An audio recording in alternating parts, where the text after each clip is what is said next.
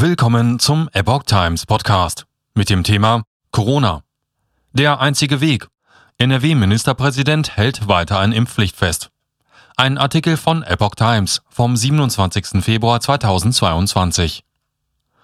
Nordrhein-Westfalens Ministerpräsident Hendrik Wüst hält weiter an einer Impfpflicht fest und wirft der Ampelregierung vor, den Abstimmungsprozess zu verzögern. Zitat Impfen ist der einzige Weg, um dauerhaft aus der Pandemie zu kommen, sagte er der Bild am Sonntag. Es werde aber immer schwieriger, die Menschen zu erreichen, die bis jetzt nicht geimpft seien. Zitat Deshalb müssen wir Vorbereitungen für eine Impfpflicht vorantreiben. Beim Thema Impfvorsorge seien sich der Kanzler und die Bundesländer einig, so wüst.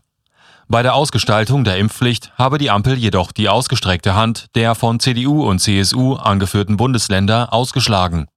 Zitat ich selbst habe der Regierung Scholz für die unionsgeführten Länder bereits Mitte Januar Gespräche über die Impfpflicht angeboten. Seither hat die Ampel schon wieder wertvolle Zeit verstreichen lassen.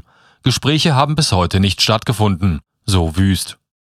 Kritik an der Unionsfraktion will der CDU-Politiker derweil nicht gelten lassen. Zitat Die Union ist die einzige Fraktion im Bundestag, die geschlossen einen eigenen Antrag dazu vorgelegt hat. Dieses Impfvorsorgegesetz sieht einen Impfmechanismus und die Einrichtung eines Impfregisters vor, sagt Nordrhein-Westfalens Ministerpräsident Henrik Wüst.